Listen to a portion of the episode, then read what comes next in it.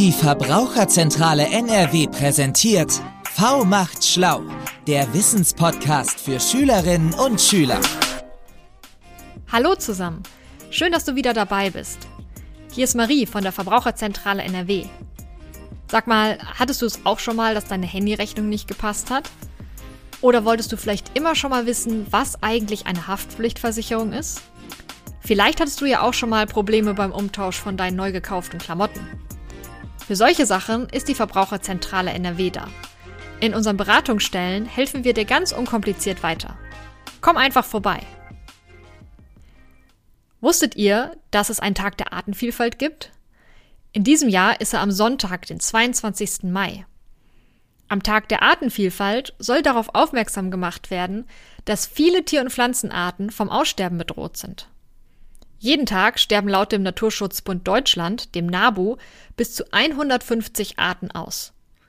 150 Arten am Tag. Eine unfassbar hohe Zahl. Ich habe mal Nathalie Wegner, die Geschäftsführerin der NAJU NRW, dem Jugendverband des Naturschutzbundes, gefragt, warum in Deutschland so viele Tier- und Pflanzenarten vom Aussterben bedroht sind. Dadurch, dass wir immer mehr Bodenfläche mit Straßen, asphaltierten Parkplätzen oder auch Gebäuden bebauen, wird der Lebensraum von Insekten immer kleiner. Das heißt, sie finden dann immer weniger Nahrung und Unterschlupfmöglichkeiten.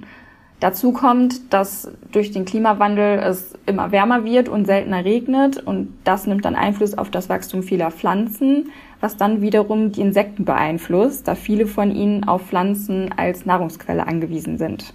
In der Natur hängt halt eben alles miteinander zusammen und kleine Eingriffe an der einen Stelle können dann wiederum große Auswirkungen an einer anderen Stelle zur Folge haben. Natalie hat mir auch erzählt, dass die Zahl der Insekten in Deutschland dramatisch abgenommen hat. Untersuchungen zeigen, dass es in Nordrhein-Westfalen mittlerweile 80 Prozent weniger Insekten gibt als noch vor 30 Jahren. Insekten sind aber sehr, sehr wichtig für unser Ökosystem.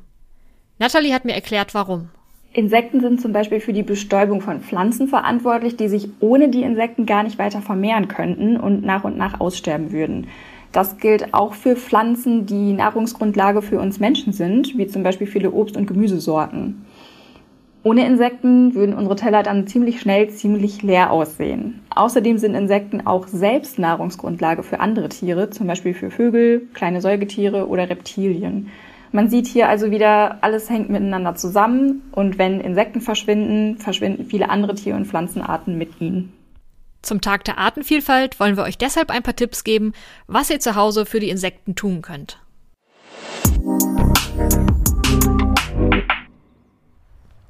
Um das herauszufinden, habe ich Eva Marie Mackenbrock in ihrem Garten besucht. Eva arbeitet bei der Verbraucherzentrale NRW im Projekt Mehr Grün am Haus. Sie möchte Menschen dazu motivieren, dass sie ihren Balkon, ihre Fassaden, ihren Vorgarten und auch ihre Dächer mehr bepflanzen. Eva, warum setzt du dich denn dafür ein, dass wir mehr Grün in unseren Alltag bekommen? Unsere Städte sind ja ziemlich grau und wenig grün und das ist ganz wichtig, dass wir mehr Grün bekommen, denn ähm, Grün, also Pflanzen kühlen nämlich unsere Häuser und unsere Straßen und vor allen Dingen sehen sie total gut aus, die Pflanzen und ganz wichtig, die tun was für die Artenvielfalt. Wie fördern Pflanzen denn die Artenvielfalt? Insekten haben eine Nahrungsgrundlage in Pflanzen, also die finden Nektar in Blüten, die können dort überwintern, die können dort nisten und äh, ihre Jungen großziehen und die wiederum, die Insekten bieten wiederum Nahrung für Vögel und äh, Tiere wie Eidechsen, die wiederum Nahrung für größere Tiere bieten. Eignen sich denn alle Pflanzen für Insekten oder muss ich darauf achten, bestimmte Pflanzen auszuwählen? Also ganz wichtig ist, dass die Insekten da tatsächlich Nahrung drin finden. Das heißt, ähm, es sollten ungefüllte Blüten sein. Das heißt, dass die Insekten da reinkrabbeln können und nicht an den Blütenblättern hängen bleiben und so ihren, äh, ihre Nahrung da drin finden. Und ähm, auch gut ist, wenn man heimische Pflanzen auswählt, also Pflanzen, die bei uns ähm, ganz ursprünglich wachsen, äh, denn es gibt viele Arten, die auf diese heimischen Pflanzen angewiesen sind, also heimische Tierarten. Und was für Möglichkeiten gibt es, Grün am Haus zu pflanzen?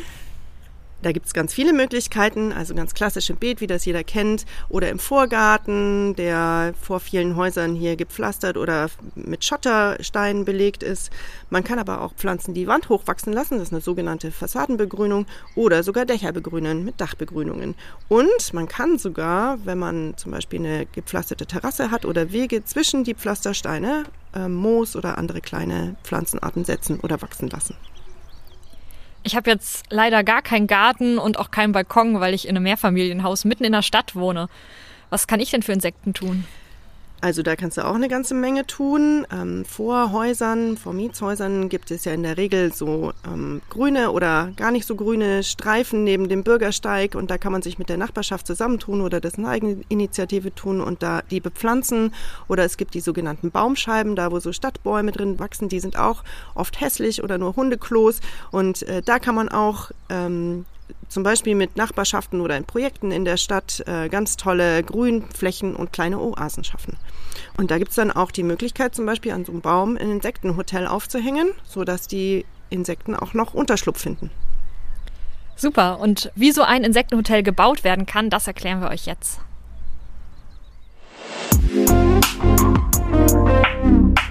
Mit einem Insektenhotel könnt ihr zum Beispiel Wildbienen einen wunderbaren Platz zum Nisten bieten. So ein Hotel muss auch gar nicht groß sein.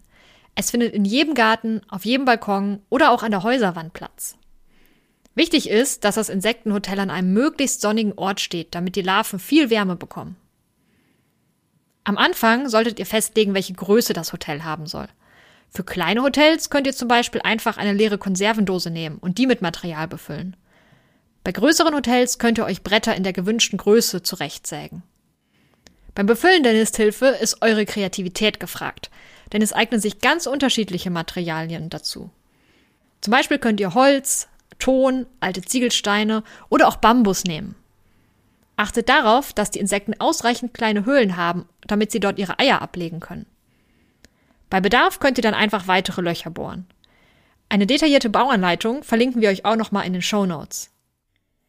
Wer keine Lust hat, ein Insektenhotel selber zu bauen, kann es sich auch im Baumarkt oder im Internet für wenig Geld kaufen. Die Insekten werden sich freuen. Beim nächsten Mal geht es darum, welche Vorteile die Dachbegrünung noch so hat. Sie hilft nämlich nicht nur Insekten, sondern schützt auch vor starkem Regen oder ziemlich großer Hitze.